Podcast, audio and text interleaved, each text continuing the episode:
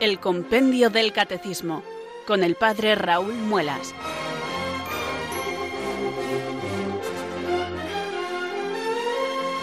Muy buenas tardes queridos oyentes de Radio María, son las 4, las 3 en Canarias. Aquí comienza una nueva edición del programa El Compendio del Catecismo de la Iglesia Católica. Reciban desde Talavera de la Reina un saludo muy cordial del Padre Raúl Muelas, que un día más les habla desde estos micrófonos de Radio María, la radio de la Virgen, la fuerza de la esperanza. Sed todos bienvenidos.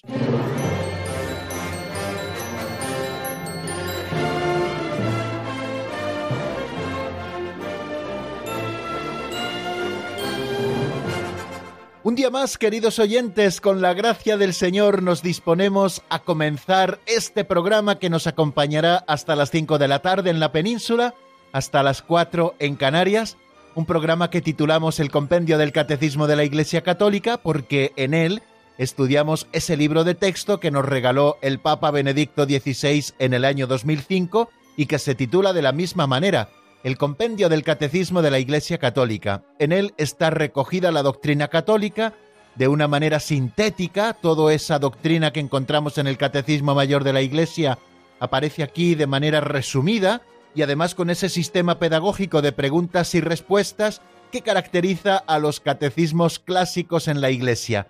A través de estas preguntas se van suscitando respuestas y así poquito a poco vamos cubriendo todo el espectro de la doctrina católica en sus diversas facetas.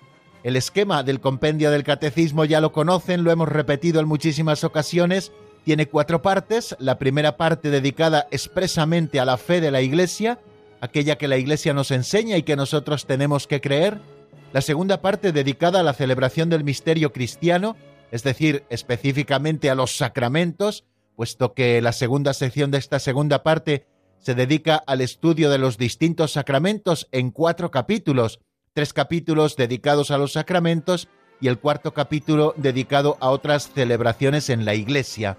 Después encontramos una tercera parte, que es la vida cristiana, la nueva vida en Cristo, y especialmente en ella estudiaremos los mandamientos de la ley de Dios. Y por último, en la cuarta parte estudiaremos la vida de oración, con la explicación del Padre Nuestro que nos ofrece este compendio del Catecismo de la Iglesia Católica, al igual que lo hace el Catecismo Mayor. Bueno, pues con las preguntas y respuestas y a lo largo de 598 preguntas con sus respectivas respuestas, nosotros aprendemos toda la doctrina católica, una tarea que ha de ocupar toda nuestra vida. No solamente es cosa de un momento el estudio de la doctrina que nos salva, sino que es algo en lo que tenemos que ocuparnos toda la vida, porque esa formación permanente es necesaria para el sostenimiento de la fe, para profundizar cada vez más en ella y para saber dar razón de nuestra esperanza allá donde se nos pidiere. Bueno, pues nosotros con este programa y con toda humildad queremos aportar un granito de arena en esa formación permanente de cada uno de los cristianos que a estas horas de la tarde, de lunes a viernes, sintonizan con nosotros con el deseo de conocer la verdad. Esa verdad que el Señor ha depositado en la Iglesia. La Iglesia es la receptora del depósito de la fe y es la propia Iglesia Madre la que profundiza en la fe y la que la va enseñando a sus hijos. Bueno, pues nosotros recibimos con alegría el compendio del Catecismo un día más y renovamos nuestra ilusión para poder acercarnos a Él, pues eso, con ese deseo de búsqueda, buscadores de la verdad, ¿no? Pues qué bonita expresión para describir eso que nosotros queremos hacer cada tarde, buscar la verdad que la Iglesia Madre nos enseña, porque Jesucristo mismo se la ha confiado. Y el Espíritu Santo, que es al que invocamos también cada día, es el que nos conducirá hacia esa verdad plena fue Jesucristo el que nos prometió enviarnos el Espíritu Santo, lo hizo cuando ascendió a los cielos y ese Espíritu nos guía hasta la verdad plena. Por eso cada día antes de comenzar el estudio del compendio e incluso antes de hacer ese aperitivo catequético con el que empezamos todos los días, pues lo que hacemos lo primero es invocar al Espíritu Santo para que venga sobre nosotros, para que nos ilumine con su luz, para que nos fortalezca con su gracia y nosotros podamos cumplir fielmente nuestro cometido, no enseñar doctrinas extrañas, sino enseñar la doctrina de siempre de la Santa Madre Iglesia, esa doctrina que, como les digo en otras ocasiones, es causa de salvación para nosotros, cuando respondemos con la obediencia de la fe a la misma.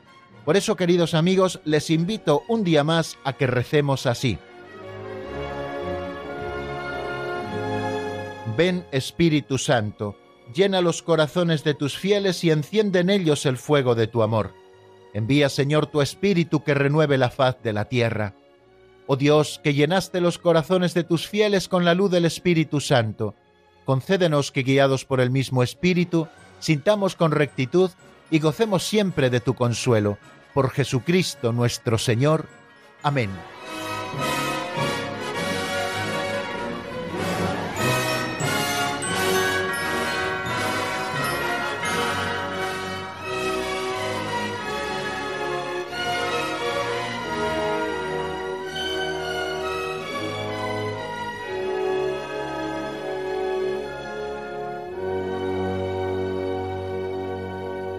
Y después de este saludo y de esta oración inicial, queridos amigos, vamos a afrontar el segundo momento de nuestro programa que se titula Pinceladas de Sabiduría. Y lo titulamos así porque contamos con un libro auxiliar que utilizamos todos los días en nuestro programa, en el que se nos ofrecen unas sencillas pinceladas de sabiduría que nos dan pie, queridos oyentes, a reflexionar sobre aspectos concretos de nuestra vida cristiana.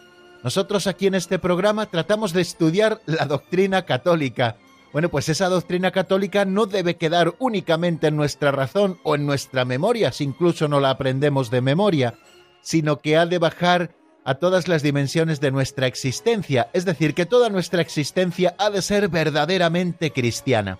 Y con estos aperitivos catequéticos o con estas catequesis prácticas que tratamos de ofrecerles siempre y de una manera breve al comienzo de nuestro programa, pues pretendemos también aportar ese pequeño granito de arena para eso que tenemos que hacer cada día, que es aplicar la doctrina católica en nuestra existencia concreta. Esa pregunta que tantas veces nos hacemos, ¿qué haría Jesús en esta situación? Bueno, pues esa pregunta la respondemos cada vez que la doctrina que conocemos tratamos de aplicarla en nuestra vida concreta. A veces cuesta, claro que sí, Nadie dijo que ser cristiano fuera fácil. Ahora sí, contamos siempre con la ayuda del Señor, que con su gracia nos va conduciendo y nos permite vivir en plenitud.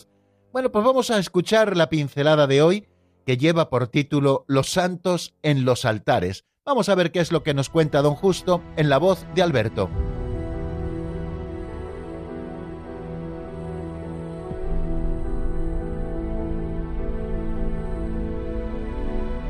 Los santos en los altares.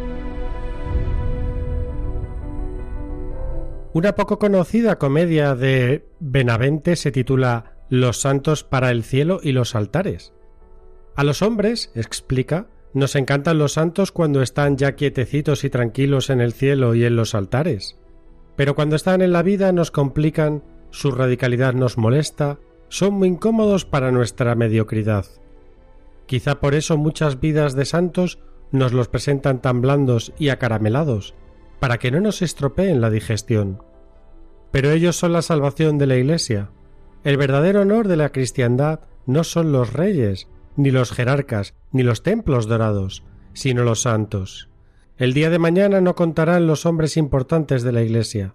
Habrá caído el oropel, y sólo quedará el oro puro de los santos. Pero sí, de momento molestan. Como decía un humorista, vivir con los santos en el cielo es una gloria, vivir con los santos en la tierra es otra historia.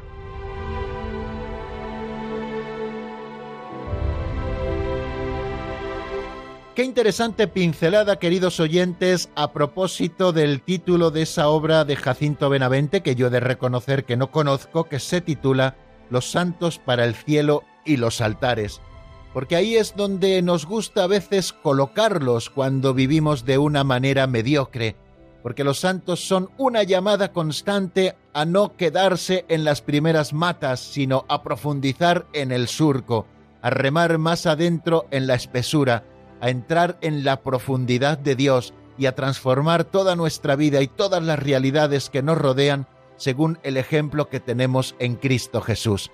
Por eso nos gusta tanto decir que la santidad es algo que está situada en los altares y que no es cosa común y cotidiana en la vida. Y la Iglesia nos está recordando constantemente que esto no es así. Lo han hecho constantemente los papas, lo hace recientemente también el Papa Francisco, cuando nos llama a una santidad verdadera y a que todos estamos llamados a la santidad.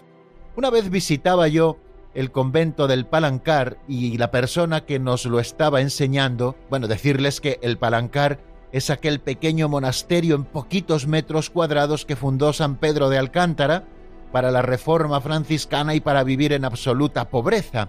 Bueno, pues eh, visitando, digo, este convento del Palancar, eh, la persona que nos lo explicaba nos dijo, aquí es donde se santificó San Pedro de Alcántara y aquí es donde se santificaron también los que le tuvieron que aguantar. Bueno, y esto eh, evidentemente lo dijo en tono de humor porque verdaderamente los santos para los hombres que quieren ser de este mundo son raros y molestan, algo que nos ha dicho don Justo precisamente en esta pincelada. Y como los santos molestan porque nos sacan de nuestras comodidades, pues por eso solemos acaramelarlos o por eso les presentamos con una figura tan blandita para que no nos estropeen la digestión, según nos decía don Justo López Melús también en esa pincelada que acabamos de escuchar. Y los santos no fueron para nada ni gente blandita ni gente acaramelada. Fueron gente de carácter que pusieron toda su vida al servicio del Señor. Y hoy están en el cielo gozando de la visión de Dios, pero hoy también siguen siendo para nosotros modelos de comportamiento, de salir de nuestra zona de confort, esa frase que ha hecho ahora tanta fortuna y que utilizamos tantísimas veces, pero es que es verdaderamente así los santos nos invitan a salir de nuestras propias comodidades, a abandonar el sofá y a implicarnos en el barro de este mundo, no para mancharnos de él, sino para barrerlo y que nuestro mundo cada vez esté más limpio y sea antesala de ese reino de Dios que un día en plenitud viviremos en el cielo. Los santos nos invitan a vivir la caridad, los santos nos invitan a vivir la piedad, los santos nos invitan en definitiva a vivir todas las virtudes y las virtudes requieren también nuestra propia colaboración. ¿Qué duda cabe que las virtudes son regalos de Dios y que aquel que vive en gracia recibe las virtudes teologales y también las virtudes eh, morales como virtudes infusas, pero esas virtudes hemos de ejercitarlas siempre al modo humano, con mucho esfuerzo, y de vez en cuando el Señor nos arrebata con sus dones para facilitar y perfeccionar el ejercicio de esas virtudes. Pero las virtudes siempre requieren también, queridos amigos, esfuerzo por nuestra parte. No solo con nuestro esfuerzo conseguiremos la virtud, la virtud es obra de la gracia en nosotros, pero el Señor, como tantas veces les he repetido, ha querido que nosotros colaboremos con Él precisamente con nuestro esfuerzo. De manera que los santos, precisamente por la vida que han llevado y cuando nosotros la conocemos de verdad, nos damos cuenta de que son molestos, son incómodos para nuestra mediocridad. Nosotros queremos abandonar la mediocridad. Nosotros no queremos vivir una vida anodina, solo tenemos una vida la que Dios nos ha regalado y hemos de vivirla en plenitud. Don Justo López Melús, precisamente teniendo en cuenta esto, escribió con su hermano Rafael María López Melús un santoral que se titula El Santo de cada día y que, si no recuerdo mal, creo que está editado en Apostolado Mariano. Es un santoral muy sencillo, dedica cada día a cada santo un par de páginas solamente, pero ha intentado desmitologizar muchas de las cosas que se decían de los santos, haciéndolos blandengues y acaramelados, presentando su vida como verdaderamente era, para que nosotros podamos enamorarnos, ver que su vida también se desarrolló en circunstancias ordinarias en muchísimos casos como la nuestra, y que nosotros también tenemos que ser santos. Esta pincelada de hoy, los santos en los altares, en realidad es una llamada a todos nosotros a vivir esa vocación común a la santidad, a que seamos santos de andar por casa, pero santos verdaderamente, santos con nuestro uniforme de trabajo, santos en la vivencia de la familia, santos también cuando vivimos la vida de ocio y de diversión, santos cuando visitamos la iglesia y cuando visitamos los talleres de trabajo, santos en definitiva en todas las circunstancias de nuestra vida. Los santos los tenemos en los altares, pero no para alejarlos de nosotros, sino para que recordemos que ellos también llevaron una vida como la nuestra, pero que supieron entregarse al Señor de todo corazón, entregaron toda su vida a la causa del Evangelio y gastaron y desgastaron esa existencia para servir fielmente al Señor. Esto, aunque resulte molesto a nuestra mediocridad o a nuestra comodidad, es importantísimo que lo recordemos, porque no olvidemos nunca, queridos amigos, que ustedes y yo estamos llamados a ser santos.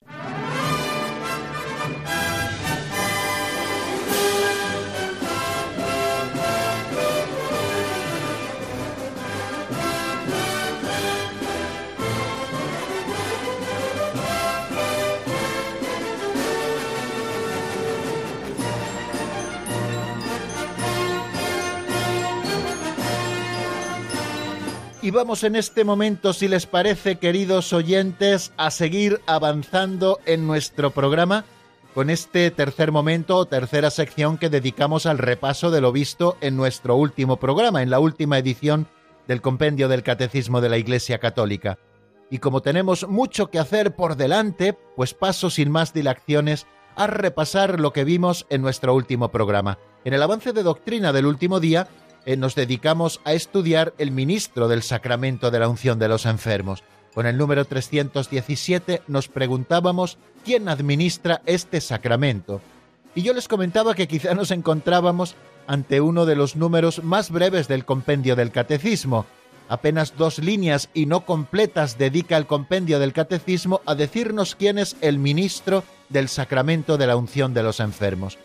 El sacramento de la unción de los enfermos, nos dice textualmente el número 317, solo puede ser administrado por los sacerdotes y entre paréntesis especifica quiénes, obispos o presbíteros. Bueno, pues ya saben que eh, únicamente pueden administrar el sacramento de la unción de los enfermos los sacerdotes.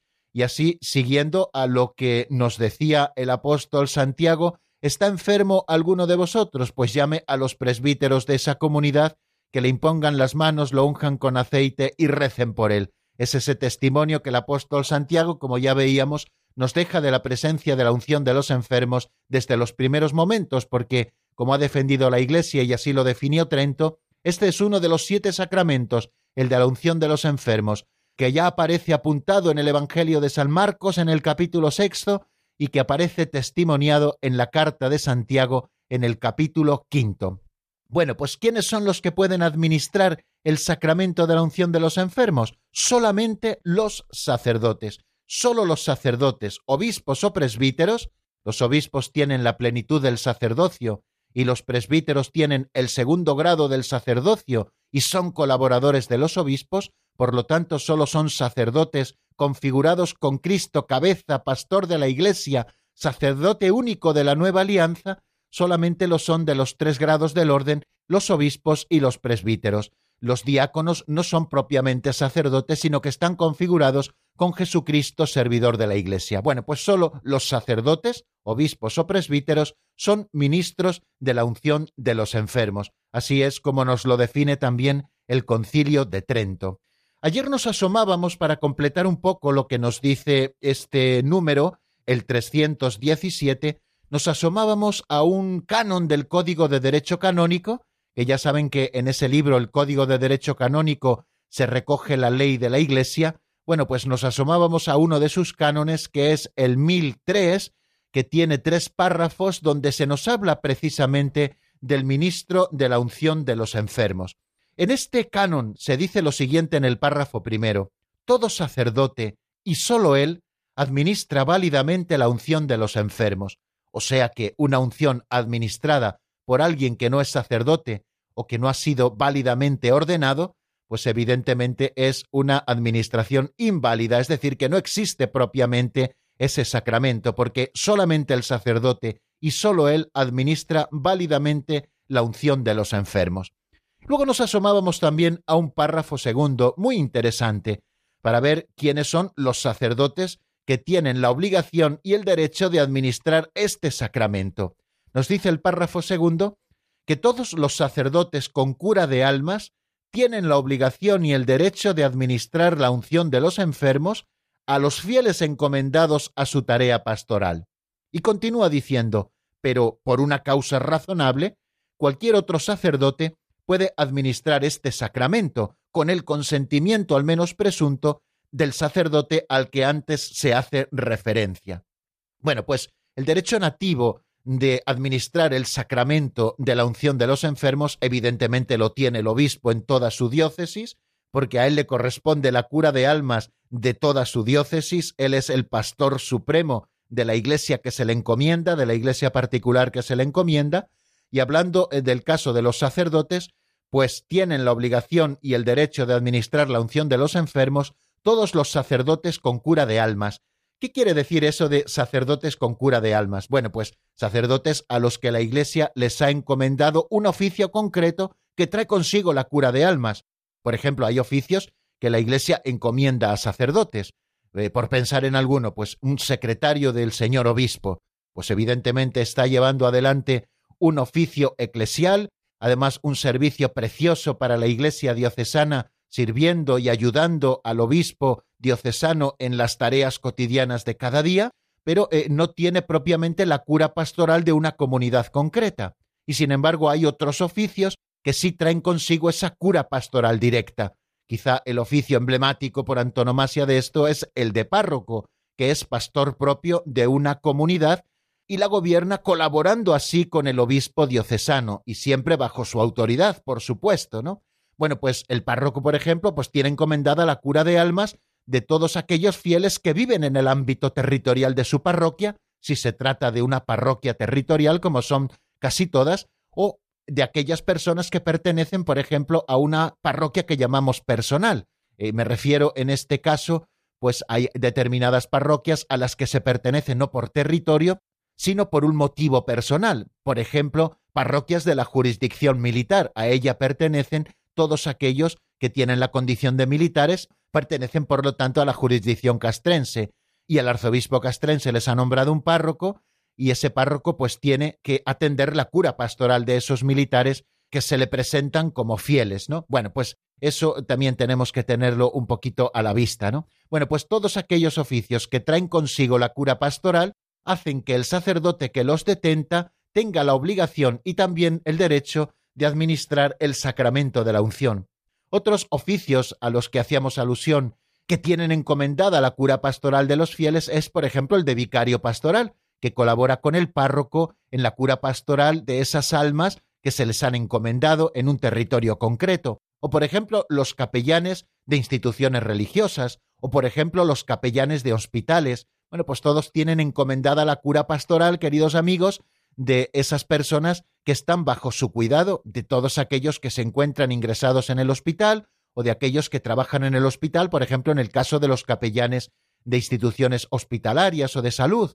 En el caso de instituciones religiosas, pues todos aquellos miembros de la comunidad a la que el capellán atiende ordinariamente. Bueno, pues todos estos oficios con cura de almas hace que el sacerdote que los detenta tenga la obligación y el derecho de administrar el sacramento de la unción. Es a él a quien le corresponde, por tanto, primariamente el administrarlo.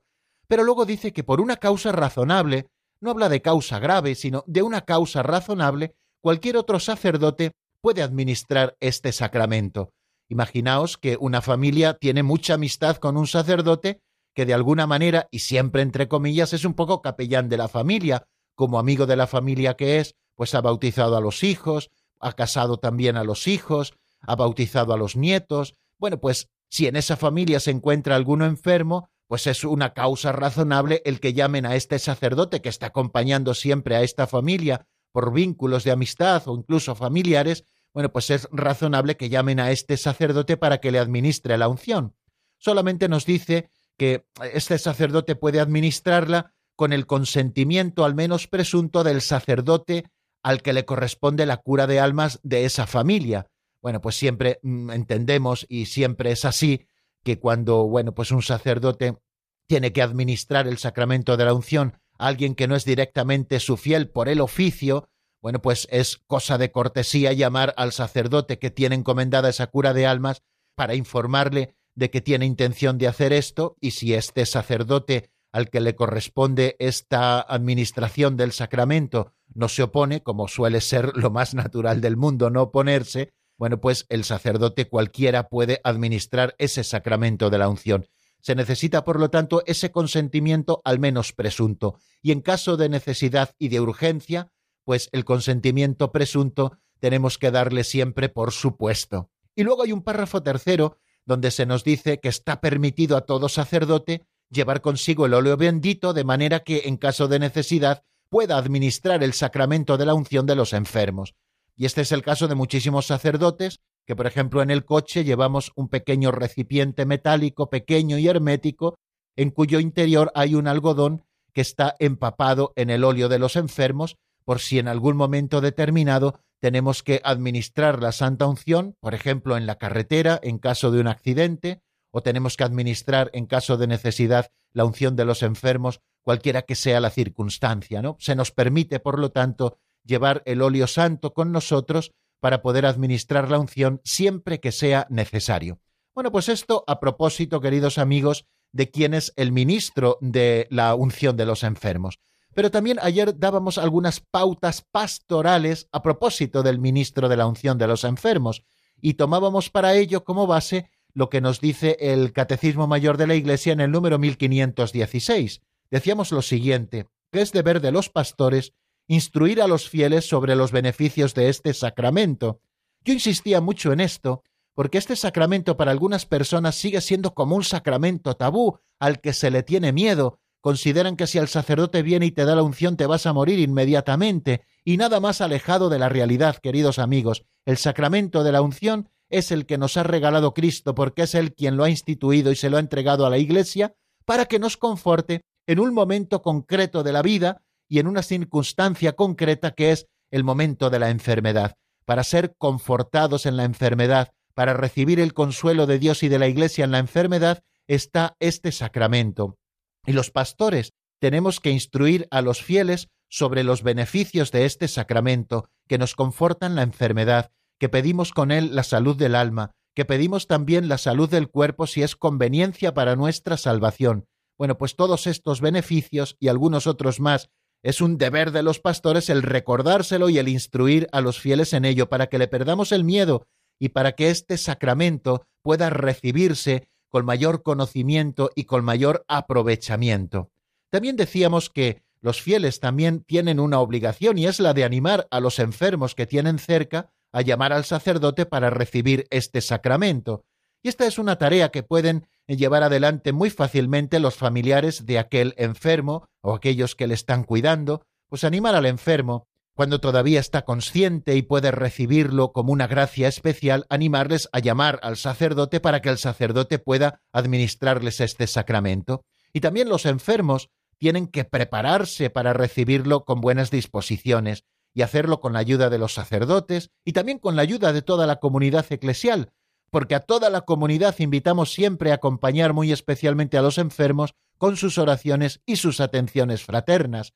En casi todas las parroquias o en muchas de ellas existe ese grupo de visitadores de enfermos que con el sacerdote van visitando a los distintos enfermos de la parroquia, aquellos que durante su vida han estado visitando el templo y que ahora quizá por motivos de enfermedad no pueden ir, pues tienen que recibir la visita de la parroquia, de los pastores y también de los fieles, porque toda la comunidad acompaña especialmente a los enfermos, lo hacen con su oración y también con esas atenciones fraternas. Y así terminamos, queridos amigos, el repaso de lo que vimos en nuestro último programa a propósito del ministro del sacramento de la unción de los enfermos. Pero no nos vamos a quedar aquí, vamos a dar un paso adelante para ver cómo se celebra este sacramento. Pero antes de pasar al número 318, les invito a que nos detengamos un momento en la palabra y escuchemos una canción del carmelita Fray Alejandro Tobón que se titula Necesito un amor eterno. La escuchamos y enseguida seguimos adelante en el estudio del compendio del catecismo.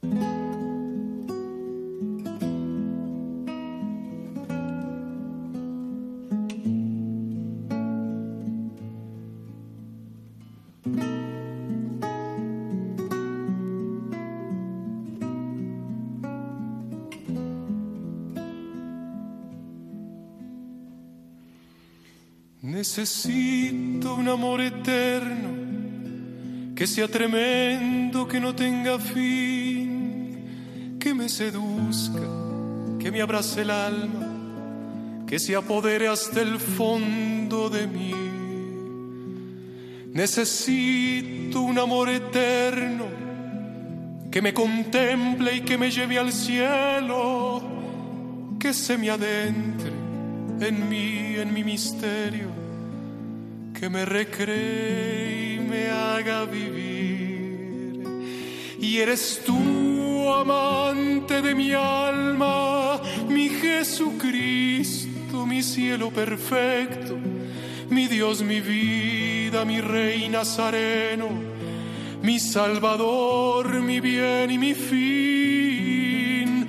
Yo te reclamo a ti, mi Señor, que vengas ya y que te hagas presente, que incendies ya este corazón sediento para fundirme contigo hasta el fin.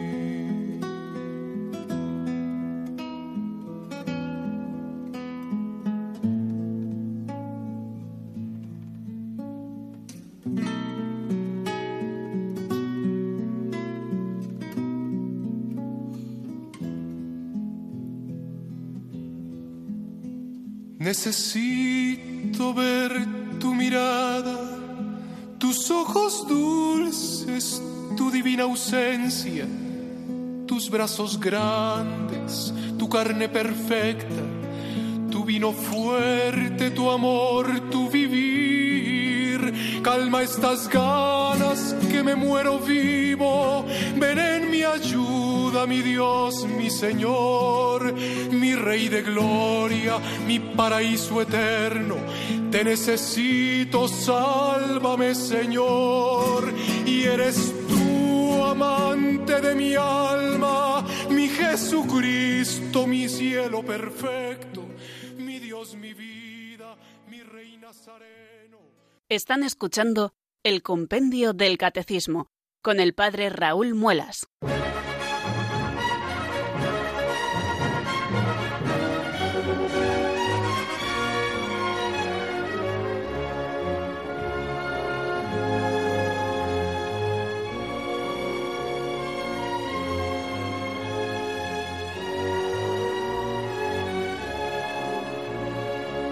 Continuamos, queridos oyentes, en la sintonía de Radio María. Son las 4 y 33 minutos de la tarde, al menos en la península, en Canarias ya saben que siempre una hora menos. Y vamos a seguir avanzando en el estudio del compendio, lo que llamamos avance de doctrina. Nos encontramos con el número 318, que es el siguiente que vamos a estudiar. Y se pregunta lo siguiente, ¿cómo se celebra este sacramento? Vamos a estudiar cuál es el rito por el cual se administra este sacramento. Pero antes de pasar a describir el ritual propio del sacramento de la unción, vamos a ver qué es lo que nos dice este número 318 en la voz de Marta Jara.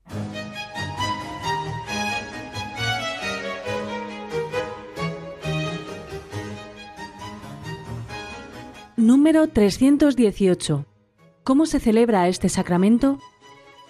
La celebración del sacramento de la unción de los enfermos consiste esencialmente en la unción con óleo bendecido si es posible por el obispo sobre la frente y las manos del enfermo, en el rito romano o también en otras partes del cuerpo en otros ritos, acompañada de la oración del sacerdote que implora la gracia especial de este sacramento.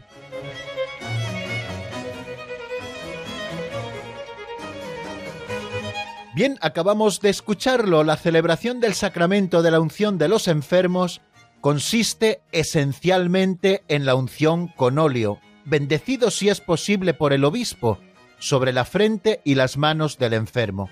En el rito romano o también en otras partes del cuerpo, en otros ritos, acompañada de la oración del sacerdote que implora la gracia especial de este sacramento.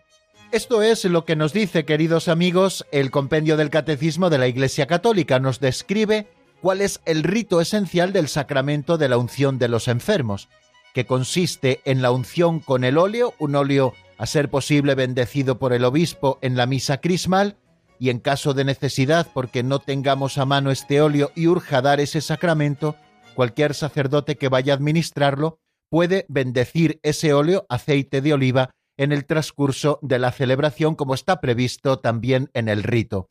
y a ese gesto de la unción en la frente y en las manos eh, se acompaña también la oración del sacerdote que implora la gracia especial de este sacramento. El otro día, hace un par de días quizá, no recuerdo bien porque va pasando el tiempo rápido, o el viernes pasado, eh, estuvimos citando la Sacran Uncionem Infirmorum, que es una constitución apostólica del Papa Pablo VI, por el cual renueva el ritual del sacramento de la unción de los enfermos conforme a lo que prescribía el Concilio Vaticano II en la Sacrosantum Concilium número 73. Y decíamos lo siguiente, el sacramento de la unción de los enfermos se administra a los gravemente enfermos, ungiéndolos en la frente y en las manos con aceite de oliva debidamente bendecido, o según las circunstancias con otro aceite de plantas, y pronunciando una sola vez estas palabras, por esta santa unción y por su bondadosa misericordia, te ayude el Señor con la gracia del Espíritu Santo, para que libre de tus pecados te conceda la salvación y te conforte en tu enfermedad. Este es el rito esencial que nos describe, queridos amigos, este número 318 del Compendio del Catecismo de la Iglesia Católica. Bueno, en primer lugar, podemos decir que el sacramento de la unción de los enfermos, como todos los sacramentos, ha de celebrarse de forma litúrgica y a ser posible comunitaria. A ser posible comunitaria no quiere decir que tenga que estar toda la parroquia presente. Es una celebración comunitaria cualquier celebración de los sacramentos que se hace, pero al decir de forma comunitaria quiero decir con presencia también de otros que oren y se unan a ese enfermo que está recibiendo la unción.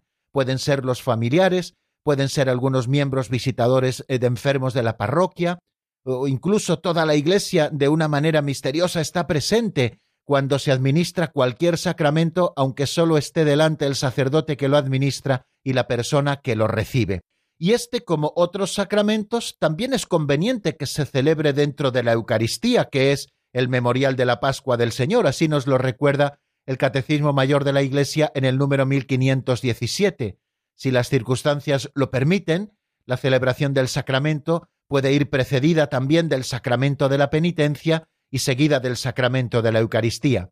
En cuanto sacramento de la Pascua de Cristo, la Eucaristía debería ser siempre el último sacramento de la peregrinación terrenal, y por eso cuando terminemos de estudiar todo lo referente a la unción de los enfermos, hablaremos del viático, que es el paso a la vida eterna, es esa comunión última que se realiza antes de ese viaje hasta la vida eterna. Por lo tanto, al ser un sacramento y tener que celebrarlo de forma litúrgica, como en todo sacramento, palabra y signos forman un todo inseparable, como hemos escuchado en esas palabras de la Sacran Uncionem Infirmorum. Palabra y sacramento forman un todo inseparable, de manera que en esta celebración del sacramento de la unción ha de estar presente la liturgia de la palabra, precedida siempre de un acto de penitencia, es decir, el perdón de los pecados, que abre la celebración, y de este modo las palabras de Cristo y el testimonio de los apóstoles suscitan la fe del enfermo y de la comunidad para pedir al Señor la fuerza del Espíritu. Pero bueno, por no irme por las ramas, queridos amigos, voy a describirles cómo es el rito por el cual se administra la unción de los enfermos. En primer lugar, se comienza con los ritos iniciales. Y los ritos iniciales constan de un saludo primero, un saludo litúrgico, que es la paz del Señor a esta casa y a todos los aquí presentes. Después el sacerdote suele asperjar con agua bendita tanto al enfermo como al lugar donde se encuentra, diciendo que esta agua nos recuerde nuestro bautismo en Cristo, que nos redimió con su muerte y con su resurrección. Y después de una monición introductoria, pasamos al acto penitencial, es decir, pedimos perdón al Señor de nuestros pecados. Y en ese acto penitencial el sacerdote invita diciendo que para participar con fruto en esta celebración, comencemos por reconocer humildemente nuestros pecados. Y si el enfermo puede confesarse, es conveniente que lo haga precisamente en ese momento, en el momento del acto penitencial. Y después tiene lugar la liturgia de la palabra. Ya saben que en la celebración de los sacramentos no puede faltar, como decíamos hace un momento, citando al Catecismo Mayor de la Iglesia, la lectura de la palabra de Dios que viene a confortarnos y a suscitar nuestra fe, como ocurrió a aquellos de Maús que iban de camino y cuando el Señor le fue explicando la palabra, se iba enardeciendo su corazón. Ese es el efecto que produce la palabra de Dios siempre que la escuchamos en las celebraciones litúrgicas. Y les recuerdo que la unción de los enfermos como un sacramento que es, es también una celebración litúrgica. Luego tenemos que eh, escuchar la palabra de Dios, a no ser que urja tantísimo la administración del sacramento que tengamos que ir al rito esencial que antes estábamos describiendo. Pero si no, tenemos que escuchar la palabra de Dios. Y después de escuchar la palabra de Dios tiene lugar la liturgia propia del sacramento. Dice el sacerdote con humildad y confianza, invoquemos al Señor en favor de nuestro hermano enfermo, para que se digne visitarlo con su misericordia y confortarlo con la santa unción. Y hacemos como una letanía en la que todos los presentes y el enfermo también si puede, va diciendo te rogamos, óyenos, líbralo Señor de todo mal, te rogamos, óyenos, alivia el dolor de todos los enfermos de esta casa, te rogamos, óyenos, asiste a los que se dedican al cuidado de los enfermos, te rogamos, óyenos, libra a este enfermo del pecado y de toda tentación, da vida y salud a quien en tu nombre vamos a imponer las manos, te rogamos, óyenos, ven, vamos haciendo como esa letanía de invocaciones y todos van respondiendo ese te rogamos, óyenos. Después de esta letanía de invocación, tiene lugar la bendición del óleo si es que hay que bendecirlo. Normalmente, eh, como ya explicábamos en el día de ayer, pues los sacerdotes tenemos el óleo de los enfermos bendecido por el obispo en la misa crismal. En la misa crismal, que es esa misa que se celebra el jueves santo por la mañana o por motivos pastorales puede adelantarse un poquito, en el que participa también estando presente pues una gran representación del presbiterio diocesano, el obispo consagra el santo crisma y bendice el óleo de los catecúmenos y también el óleo de los enfermos. Bueno, pues ese óleo de los enfermos, junto con los otros dos aceites sagrados que llegan a todas las parroquias es con el que ordinariamente hay que administrar el sacramento de la unción.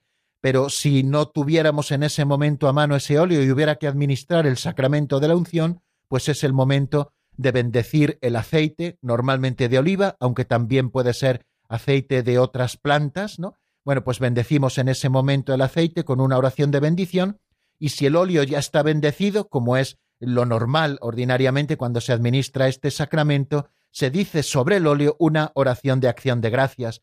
Bendito seas Dios Padre Todopoderoso, que por nosotros y por nuestra salvación enviaste tu Hijo al mundo, y va diciendo el enfermo y los presentes, bendito seas por siempre, Señor. Bendito seas Dios, Hijo unigénito, que te has revelado haciéndote hombre como nosotros, para curar nuestras enfermedades. Bendito seas por siempre, Señor. Bendito seas Dios Espíritu Santo, defensor, que con tu poder fortaleces la debilidad de nuestro cuerpo. Bendito seas por siempre, Señor.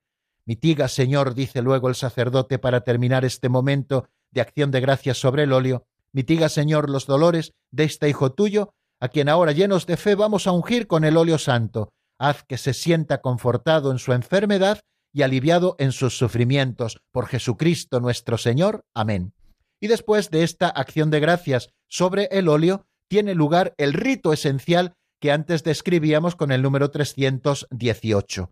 El sacerdote, en primer lugar, en silencio, impone las manos sobre la cabeza del enfermo, después toma el santo óleo y unge al enfermo en la frente y en las manos, diciendo una sola vez, por esta santa unción y por su bondadosa misericordia, te ayude el Señor con la gracia del Espíritu Santo. Y se responde, Amén. Y continúa el sacerdote, para que libre de tus pecados, te conceda la salvación y te conforte en tu enfermedad. Amén. Bueno, pues este es el rito esencial del sacramento de la unción de los enfermos. El sacerdote que impone las manos sobre el enfermo en silencio y después le unge tres veces con el santo óleo de los enfermos en la frente y en las palmas de las manos hace la señal de la cruz con el aceite mientras dice una sola vez esa oración. Y luego, después de hacer el rito esencial, pues se termina con una oración, te rogamos, Redentor nuestro, que por la gracia del Espíritu Santo cures el dolor de este enfermo, sanes sus heridas, perdones sus pecados, ahuyentes todo sufrimiento de su cuerpo y de su alma, y le devuelvas salud espiritual y corporal, para que, restablecido por tu misericordia, se incorpore de nuevo a los quehaceres de su vida, tú que vives y reinas por los siglos de los siglos. Amén. Después se hace la oración del Padre nuestro, todos los presentes rezamos juntos la oración que el mismo Cristo nos enseñó, y después se termina con la bendición. Como toda celebración litúrgica, se termina con la bendición. Así es la administración del sacramento de la unción de los enfermos. Este sacramento, como decíamos, puede hacerse dentro de la misa, también puede hacerse de manera comunitaria en la iglesia, como ayer nos testimoniaba una hermana nuestra, María, que nos llamaba desde Badajoz, y también en la celebración de este sacramento también se puede administrar el sacramento de la penitencia como es de desear en el momento del el acto penitencial, que el enfermo puede recibir en ese momento la absolución sacramental después de confesar sus pecados, si esto es posible. Y al final de la celebración es recomendable, si el enfermo se encuentra en una situación de peligro inminente de muerte, que el sacerdote imparta la bendición papal al enfermo con indulgencia plenaria. Y esta se administra de la siguiente manera, esta indulgencia plenaria, que pueden eh, conceder los sacerdotes no en nombre propio, por supuesto, sino en nombre del Santo Padre, se dice lo siguiente, en nombre de nuestro Santo Padre el Papa Francisco, te concedo indulgencia plenaria y el perdón de todos tus pecados en el nombre del Padre y del Hijo y del Espíritu Santo. Amén. Bueno, pues de esta manera, queridos hermanos, es como se administra el sacramento de la unción de los enfermos, aquellos que lo reciben. ¿Qué nos dice el Código de Derecho Canónico? Bueno, pues que las unciones han de hacerse cuidadosamente, con las palabras, orden y modo prescritos en los libros litúrgicos, sin embargo, en caso de necesidad, basta con una sola unción en la frente o también en otra parte del cuerpo diciendo la fórmula completa. Y también nos especifica el párrafo segundo del canon 1000 que el ministro ha de hacer las unciones con la mano, a no ser que una razón grave aconseje el uso de un instrumento. Por ejemplo, hacerlo pues con un pincel en el caso eh, de un enfermo que tenga una enfermedad grave muy contagiosa y que no sea recomendable que el sacerdote pueda tocarle por motivos del contagio, pues el sacerdote puede hacer la unción, por ejemplo, con un instrumento, ¿no? Por ejemplo, con un pincel puede hacer la unción sobre la frente y sobre las manos. Bueno, pues bástenos estas cositas, queridos amigos, a propósito de cómo se administra el sacramento de la unción de los enfermos. Les recuerdo nuestro número de teléfono 910059419 este teléfono pueden marcarle si quieren compartir con nosotros alguna experiencia o hacernos alguna pregunta. 910059419. Pueden ustedes ir marcando aquellos que lo deseen mientras escuchamos un tema de Iván Díaz titulado Soy tu siervo, Señor, una canción sacada del álbum Honor y Gloria a Él. Enseguida estamos nuevamente juntos.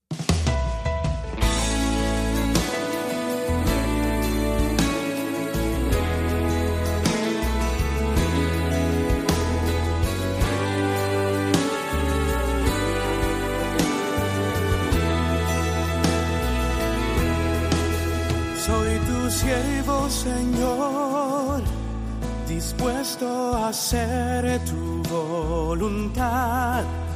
He querido dejarlo todo para seguirte a ti. Solo quiero llevar tu palabra, que es el amor. Ser para toda la humanidad. Soy tu siervo, Señor, dispuesto a hacer tu voluntad. He querido dejarlo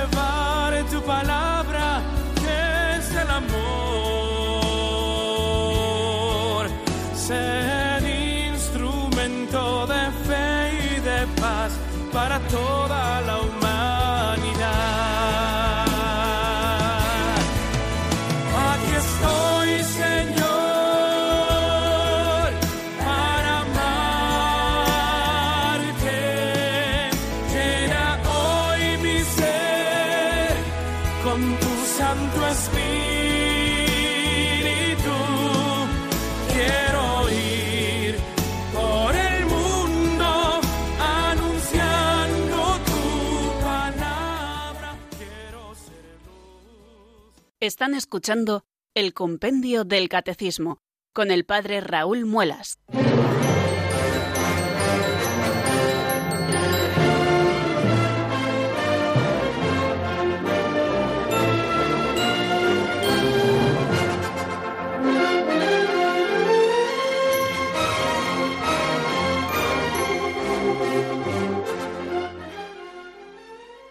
Diez minutos nos separan, queridos oyentes, de las cinco de la tarde y abrimos eh, nuestro teléfono de directo para recibir sus llamadas. La primera nos llega desde Zaragoza. Buenas tardes, bienvenido Alberto. Buenas tardes, padre. La verdad es que su programa es aditivo, ¿eh? Ah, me alegro muchísimo, ¿eh? Sin, sin escucharlo. Mire, quería hacerle una consulta y un, y si me permite, una corrección.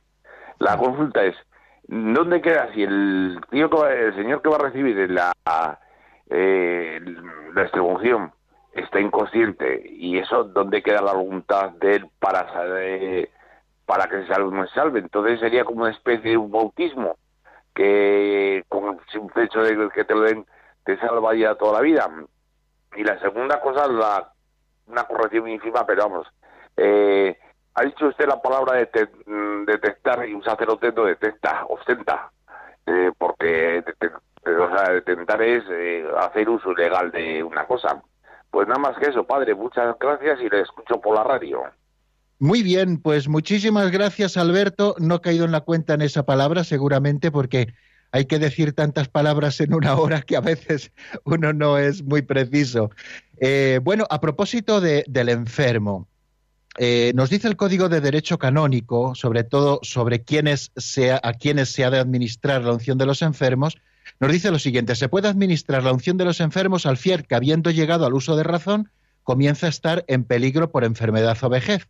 Puede reiterarse este sacramento, como ya dijimos, y luego en el canon 1005 dice, en la duda sobre si el enfermo ha alcanzado el uso de razón, sufre una enfermedad grave o ha fallecido ya, administresele este sacramento y en el 1006 dice, debe administrarse este sacramento a los enfermos que cuando estaban en posesión de sus facultades lo hayan pedido al menos de manera implícita.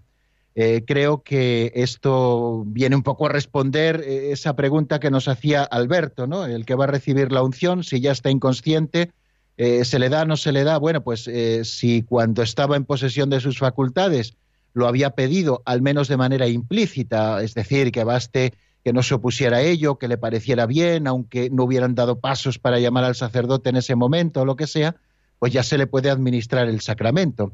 Y dice eh, el número 1007, también completando esto que estamos diciendo, que no se dé la unción de los enfermos a quienes persisten obstinadamente en un pecado grave manifiesto. Eh, esto también creo que de alguna manera pues completa un poquito esta pregunta que nos hacía Alberto desde Zaragoza. Muy bien, pues vamos a pasar a una segunda llamada que no nos deja su nombre, pero que la damos la bienvenida. Eh, muy buenas tardes, bienvenida. Hola, ¿es para mí? Sí, claro, es usted, es usted. Bueno, pues mire, yo ya tengo mis añitos, tengo 78 años, pero a los 13 años yo me crié en un pueblo. Llevo 65 años en, en, en la provincia, o sea, en la capital. Pero a los 13 años fue la primera unción que yo vi dar a un enfermo en el pueblo. Y de verdad me ilusionó tanto el verlo y lo, lo hice con tantísima devoción que, que, bueno, pues que es que desde entonces, porque hasta entonces no sabía yo qué era, qué sacramento era ese, pero de verdad me llenó muchísimo. Y aparte de eso, mm, a personas mm, pues conocidas y algunas cercanas, pues se le ha dado la Santa Unción y he estado presente y es un sacramento que me llena espiritualmente, se lo digo de verdad. Y yo, que ya no soy tan joven, mm, si yo tengo mis cinco sentidos, quiero que me lo den y a mis hijos se lo he dicho, yo quiero que me den la santa unción cuando yo tenga mis cinco sentidos, no cuando esté prácticamente muerta. Y hace poco un familiar muy allegado, pues le dio un infarto, estuvo ingresado. ¿Me oye? Sí, perfectamente, ¿Sí? sí. ¿Sí? Estaba ingresado en el hospital, no era una persona que iba con mucha frecuencia a la iglesia, pero yo estuve razonando con él y bueno, pues, pues diciéndole que Dios era Padre de todos y que nos perdonaba a todos y que si quería recibir la Santa Unción, y bueno, pues hablé con un sacerdote, no sé qué tipo de confesión haría, porque yo le dije al sacerdote, normalmente no se confiesa, pero si usted puede, y bueno, pues mm, lo hizo con agrado, lo mismo el sacerdote que el enfermo, y eso me llenó a mí muchísimo porque, bueno, pues estuve presente después de la confesión, le dieron la Santa Unción y, es un sacramento que es que es que llena, llena el espíritu, llena el espíritu, o sea que, que, bueno, yo le pido a Dios que me gustaría recibirlo con mis cinco sentidos. Qué bien, pues, pues nada, le agradecemos enormemente su testimonio de esta tarde. En cuanto eh, a lo que nos contaba de que desde que la primera vez que, vio cómo se administraba el sacramento de la unción a un enfermo, pues le llenó especialmente y, y luego cómo también a lo largo de su vida usted ha ido haciendo esa tarea que se nos pide también a los fieles que, que rodeamos a veces a los enfermos, ¿no? De animarles a que reciban el sacramento, porque lo único que recibirán de él será mucho bueno. Pues que el Señor le pague estas obras buenas, ¿eh? sobre todo con este último caso que nos contaba, en el que, bueno, pues gracias a, sus palabras, gracias a su trabajo, pues aquel enfermo hizo su confesión, aquel enfermo recibió la unción de los enfermos y se preparó para, para ese momento, si el Señor le llamaba, eh, pues para poderse presentar ante el Señor, ¿no? Pues, pues preparado, preparado verdaderamente. Ya saben que lo más importante que tenemos que hacer en la vida es morir bien. Por eso todo lo que hagamos por preparar a aquellos que están en una situación quizá de agravamiento en su enfermedad para que den este paso bien dado, pues estamos cumpliendo al final con la principal de las misiones que el Señor nos ha encomendado, ¿no? Pues muchísimas gracias eh, a todos los que han llamado y también a los que están sintonizando con nosotros desde su receptor de radio.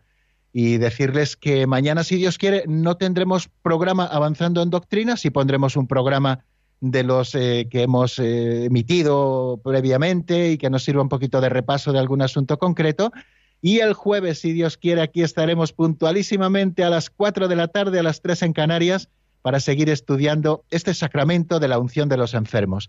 La bendición de Dios Todopoderoso, Padre, Hijo y Espíritu Santo, descienda sobre vosotros y permanezca para siempre. Amén. Hasta el jueves que viene, si Dios quiere, amigos.